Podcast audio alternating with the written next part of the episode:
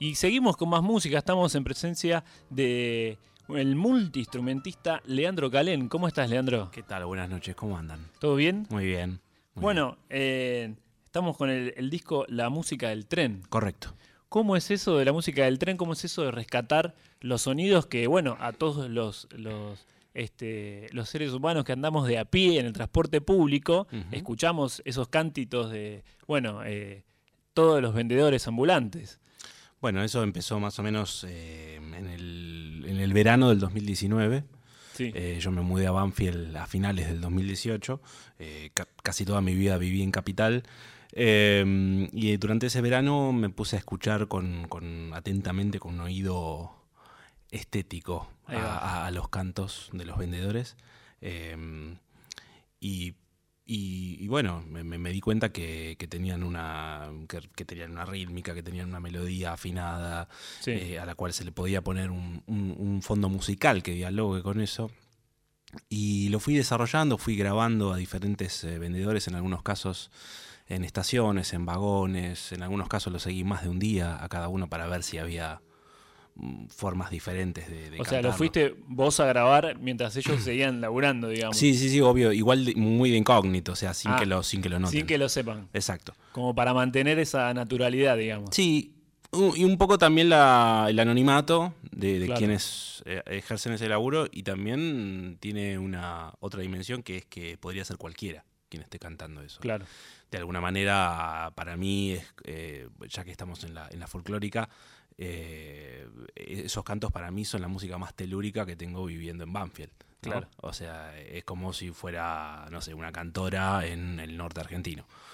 Eh, así que bueno, ese, ese fue más o menos el trabajo. Eh, después hubo una primera edición de seleccionar cosas, eh, presentarlas en el, en, el, en el espectro musical propiamente dicho, y después trabajar la, la instrumentación, que gran parte de eso se hizo en, en Melopea, en el estudio de Lito Nevia. Ni más ni menos. sí. ¿Cómo fue esa experiencia también?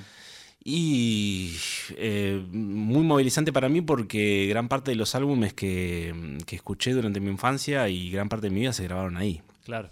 Eh, los álbumes de Goyeneche, de Rada, eh, bueno, de Lito mismo, obviamente, eh, de Hugo Fatoruso. Diferentes géneros, sí, tango, de- de, folclore, de todo, rock, de todo, de de, todo. de todo, y, y- y bueno, y ahí tu- también estuvo Mario Sobrino, que es quien, que- quien grabó este, este material. eh, y lo mezcló, que, que, bueno, es el, el responsable de todo ese bagaje que te comento, pero eh, la verdad que fue un, un proceso muy, muy lindo y- y yo lo disfruté mucho. Bueno, le, le contamos también a los oyentes, hay alguna, les quiero mencionar algunas de las canciones, como por ejemplo Gaseosa, Hay ricas chipas, Encendedores, Sándwiches, Helado, Caramelos, Historias. Eh, bueno, y también eh, eh, participaron varios músicos, como por ejemplo Ramiro Flores. Sí, este, Ramiro Flores es el, el saxofonista eh, que, bueno, tengo la suerte de que me confía su, la, la educación musical de su hijo. Eh, así que, bueno, se dio la, la posibilidad de que, de que él participe y la verdad que le dio un, un- un timbre muy, muy, muy especial al disco tocando el soprano y la verdad que le da una textura jazzística que era lo que yo quería lograr. Bueno, ahí también hay una, una fusión, podemos decir, de, de folclore y de, Totalmente, y de jazz. totalmente. Sí, sí, con un carácter universalista, digamos. Yo siempre traté de, no pensar tanto en género, sin- sino en música. ¿no? Claro. Eh, obviamente el folclore es muy importante por la por lo que tiene que ver con la identidad, ¿no? Claro. Eh, más que nada. Eh, pero el lenguaje jazzístico me parece que, que desde, desde sus inicios hasta y su desarrollo en el tiempo hasta el día de hoy, eh, me parece que es eh, el, el- el mejor vehículo eh, que tiene que ver con las, con las reivindicaciones culturales de los pueblos. Me, parece que, va, va- va- muy interesante por ese lado. Eh, de hecho, me parece que ha superado al rock. Mirá, bueno, es, es importante igual también esto que decís de, de destacar, eh, bueno, lo que es para una persona por ahí del- de, de las provincias del norte, lo que puede ser una Vidal o una Baguala, y lo que es para una persona que vive en, en Banfield o en, en el conurbano que escucha todo el tiempo a estos vendedores eh, Sí. eh, Sí, sí. cantando estas melodías de, bueno, hay coca, hay coca y, y hay helados, no sé. Sí, sí, sí, sí, sí. sí. Eh, de hecho, es, es un folclore urbano. Por eso entiende de miles de posibilidades eh, estéticas y, sonoras, ¿no? Y de, fusiones posibles. Así que en ese sentido yo por lo menos lo, pienso como, como, un folclore. Bueno, eh, vamos a, escuchar algunas de tus canciones, ya que estamos. Por supuesto. Ya que viniste con la guitarra, por supuesto. Eh, pero primero tenemos Rusa. Las noticias, pero con un fondo de guitarra, ¿te parece? Hacemos un mechado. Dale, dale. Si te parece. Dale, por supuesto. Dale, dale. Vamos a las noticias entonces.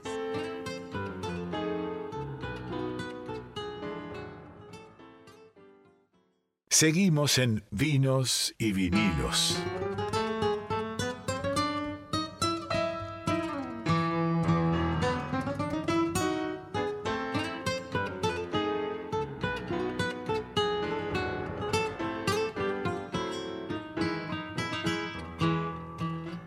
Continuamos aquí en Vinos y Vinilos y bueno, nos quedamos pendiente ahí eh, de escuchar a Leandro Calén, este instrumentista que nos está presentando la música del tren y bueno, queremos aprovechar que vino con la guitarra y escuchar alguna de las canciones. Bien, hay, hay uno de los, de los cantos que, mm, escuché que fue el que, el que más me rompió la cabeza la primera vez que lo escuché. Eh, que le terminé poniendo unos acordes medio, medio espineteanos, ¿no? a ver. Helado, helado, helado de agua 10 pesos. Helado, helado, helado de agua 10 pesos. Eso quedó, eh, dura como 15 segundos, 17 segundos el, track en el disco.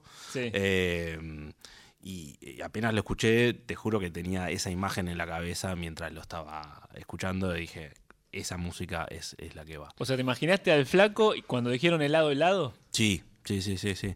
Es que eh, hubo un, primer proceso de, edición eh, en mi cabeza mientras iba escuchando los diferentes cantos y decir, bueno, a ver, ¿qué me, qué, me llama la atención de eso? Y después había una una señora que vendía chipa en, en, la, en el vagón, eh, perdón, en la estación Constitución, sí. que dice, Ay, rica chipa.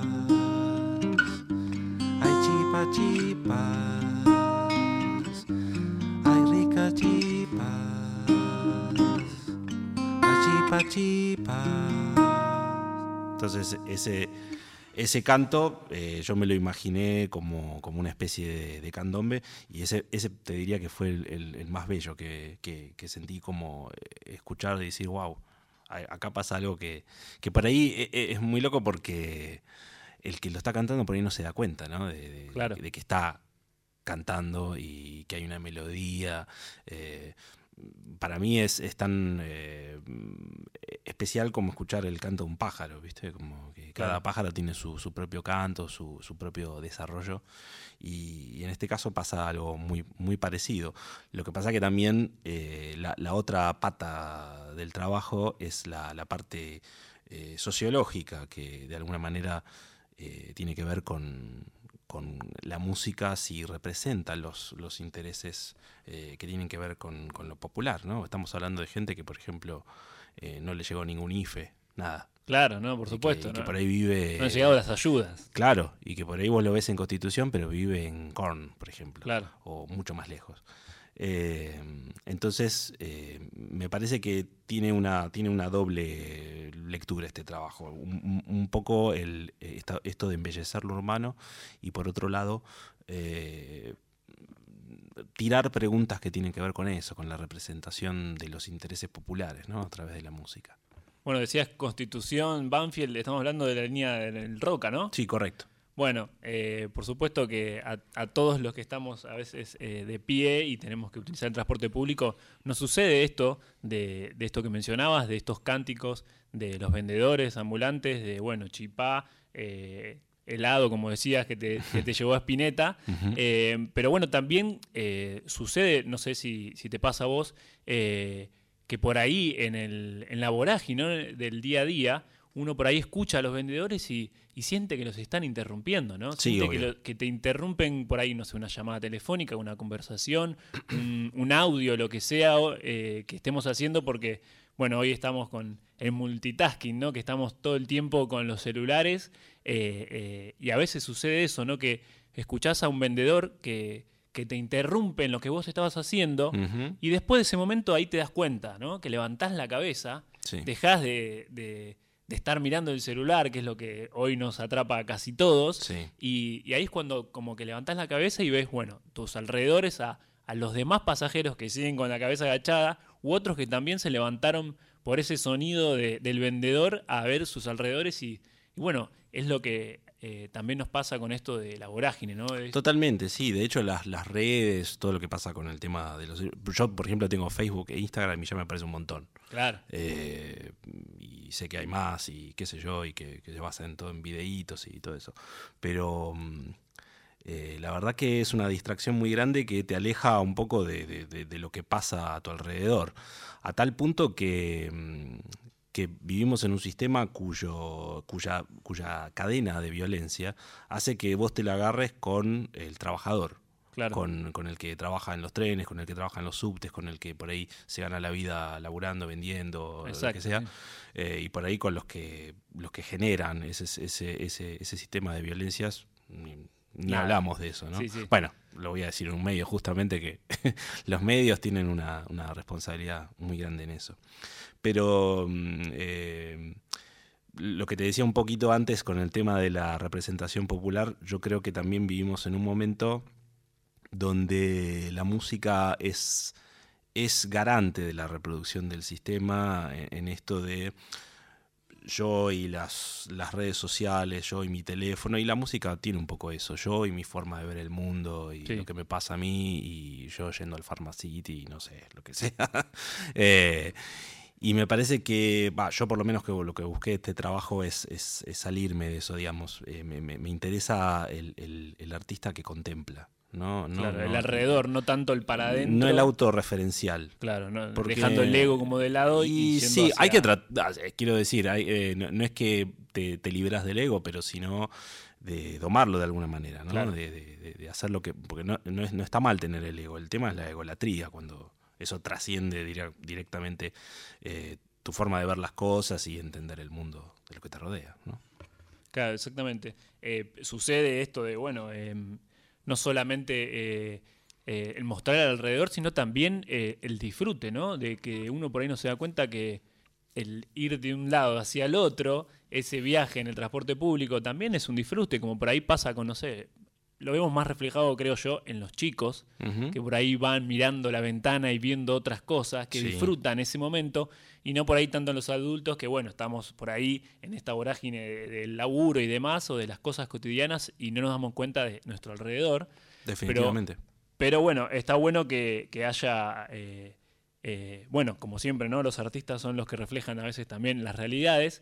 Y en este caso tenemos a, a Leandro eh, Calén, que me gustaría que nos regale una canción más de este disco que refleja las realidades del transporte público. Ok, eh, tenemos por ejemplo la última canción del disco, Sí. que se llama Voluntad. eh, es un canto que en verdad eh, para mí funciona como bonus track porque lo escuché en la línea Mitre, la que va José León Suárez. Sí. Eh, en ese momento escuché una señora que iba con su hija eh, ofreciendo pañuelos eh, y no llegué a grabarlo, vino, viste todo eso. Claro. Y entonces lo agarré una nota de voz, lo, lo grabé así como pude, tratando de recordar la misma línea melódica y le dije a Victoria Colman, que es una cantante de, de la zona de Banfield, eh, que eh, lo, lo- lo grabemos, ¿no? Y, Sí. y quedó más o menos así.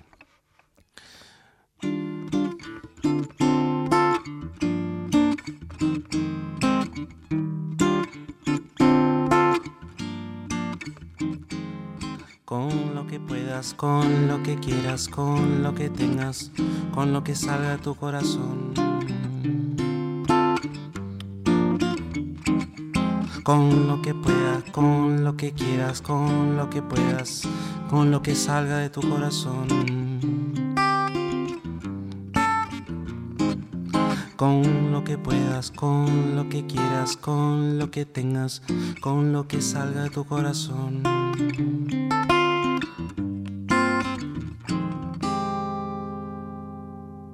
Bravo.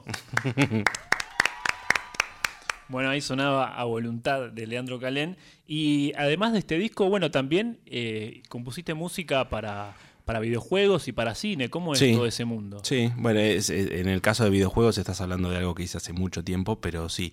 eh, tiene que ver con, con adaptarse a, a- a lenguajes, ¿no? Parti- Sí. En particular. En el caso Porque de esto es un mundo aparte. es un mundo aparte. eh, por Una ahí- cosa, por un lado el cine y por otro lado el videojuego, ¿no? Totalmente. Y para mucha gente el videojuego todavía funciona, o, o, digamos, la imagen mental de, de mucha gente cree que la música de los videojuegos es todavía algo en 8 bits, por ejemplo. Claro. Eh, que al- quedó más al- atrás. Sí, Exacto, eh, algo bien eh, monofónico, ¿viste? Claro. Toda esa historia.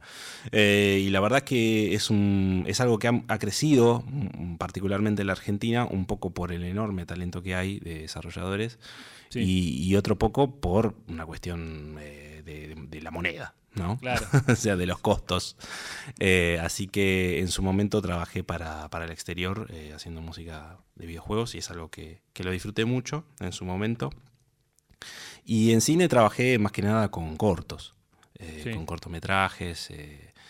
Y eso, eso es algo que, que- que a mí particularmente me, me- me- me gusta muchísimo porque por ahí en videojuegos tenés que adaptarte a una serie de, de lineamientos según la estética del videojuego, la imagen, eh, bueno, quién lo desarrolla y todo eso. Claro. Eh, Porque ya la historia ya está contada y vos tenés como que amoldarte Esa- por ahí más a eso. Exacto, exacto. En, en el en los cortos pasa algo similar, eh, aunque también a veces puede que hayas, eh, tengas que hacer música incidental, por ejemplo, ¿no? Claro. Para lo que tiene que ver con eh, construir la escena eh, auditivamente hablando. Ok, bueno, ahí estamos hablando con Leandro Calén que nos contaba sobre los videojuegos, sobre la composición de- del cine también, que bueno, ahora está en auge lo de eh, The Last of Us, esta Sí, serie. sí, video- no la vi. Que primero nace del videojuego, si no me equivoco, y Sí. después nace la serie con la música de Santa Olalla. ¿La viste vos, Rusa? No, no, no. ¿No la viste la No, serie? No, no. Bueno, yo te la recomiendo para que la veas. Eh, Ya tomo nota. Tomá nota porque la podés ver y también está bueno para escuchar, sobre todo porque tenemos una artista. eh, De la Gran 7. exactamente, una artista nacional haciendo eh, música con el instrumento eh, rococó, si no me equivoco. Ron Rocco. ¿Cómo? Ron Rocco. Ron Rocco, ahí está. Yo pensé que rococó rositas. Es cosa, un ¿no? charango Ahí un va. poquito más grande. El roncoco que es. eh, Ron Rocco. Claro, Ron- ahí va. Sí. No la estoy agarrando. Y, el, y el, el sapo grandote es el rococo. ¿Cómo? Hay un sapo gigante ¿Un que sapo tiene un nombre gigante? parecido. Ah, mira, ese no lo tengo yo. sí, sí, sí. No lo conozco. Bueno, Ahí va. eh, aclaremos que es entonces el Ron Rocco. ron El ron roco. roco. Que no es ningún sapo. No es ningún sapo. y, y bueno, ya que disfrutamos también de la música de Leandro Calén, estamos disfrutando de un rico vino, ¿no? Sí, está buenísimo. ¿Cómo se llama? Le agradecemos a la, a la gente de Ponuncio este, este rico vino de Cabernet Franc. ¿Te gusta el vino? Panuncio. Eh, una maravilla. Excelente. rico.